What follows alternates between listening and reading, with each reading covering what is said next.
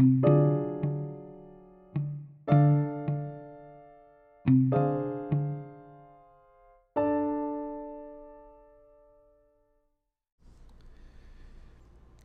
desarrollo de los bebés hasta que se convierten en adultos plenamente funcionales ha fascinado a los científicos desde siempre.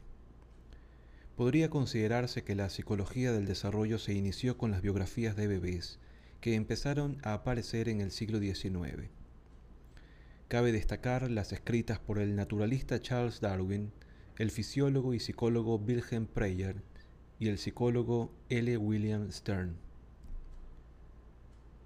Charles y Emma Darwin eran los orgullosos padres de William Dudley Darwin, nacida en 1839. Darwin no tardó en empezar a escribir un meticuloso diario sobre el niño. En su primera semana, Dudley bostezaba y se estiraba, y a los ocho días frunció el ceño. Su padre continuó con el diario durante meses, anotando el desarrollo de sus reflejos, movimientos y expresiones emocionales. No publicaría su artículo sobre la evolución de Doddy, A Biographical Sketch of an Infant, hasta 1877.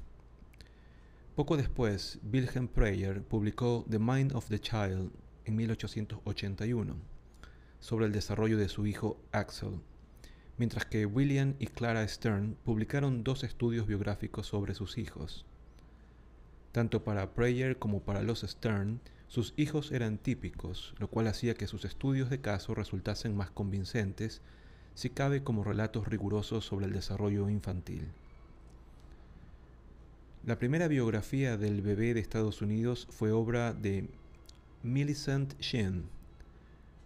El bebé estudiado fue su sobrina Ruth, nacida en 1890. Las notas que fue tomando suscitaron tal interés que incluso la invitaron a pronunciar una conferencia en la Exposición Universal de Chicago de 1893.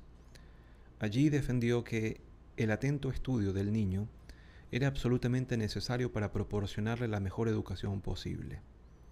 Su trabajo acabó adoptando forma de tesis y en 1898 se convirtió en la primera mujer doctora por la Universidad de California.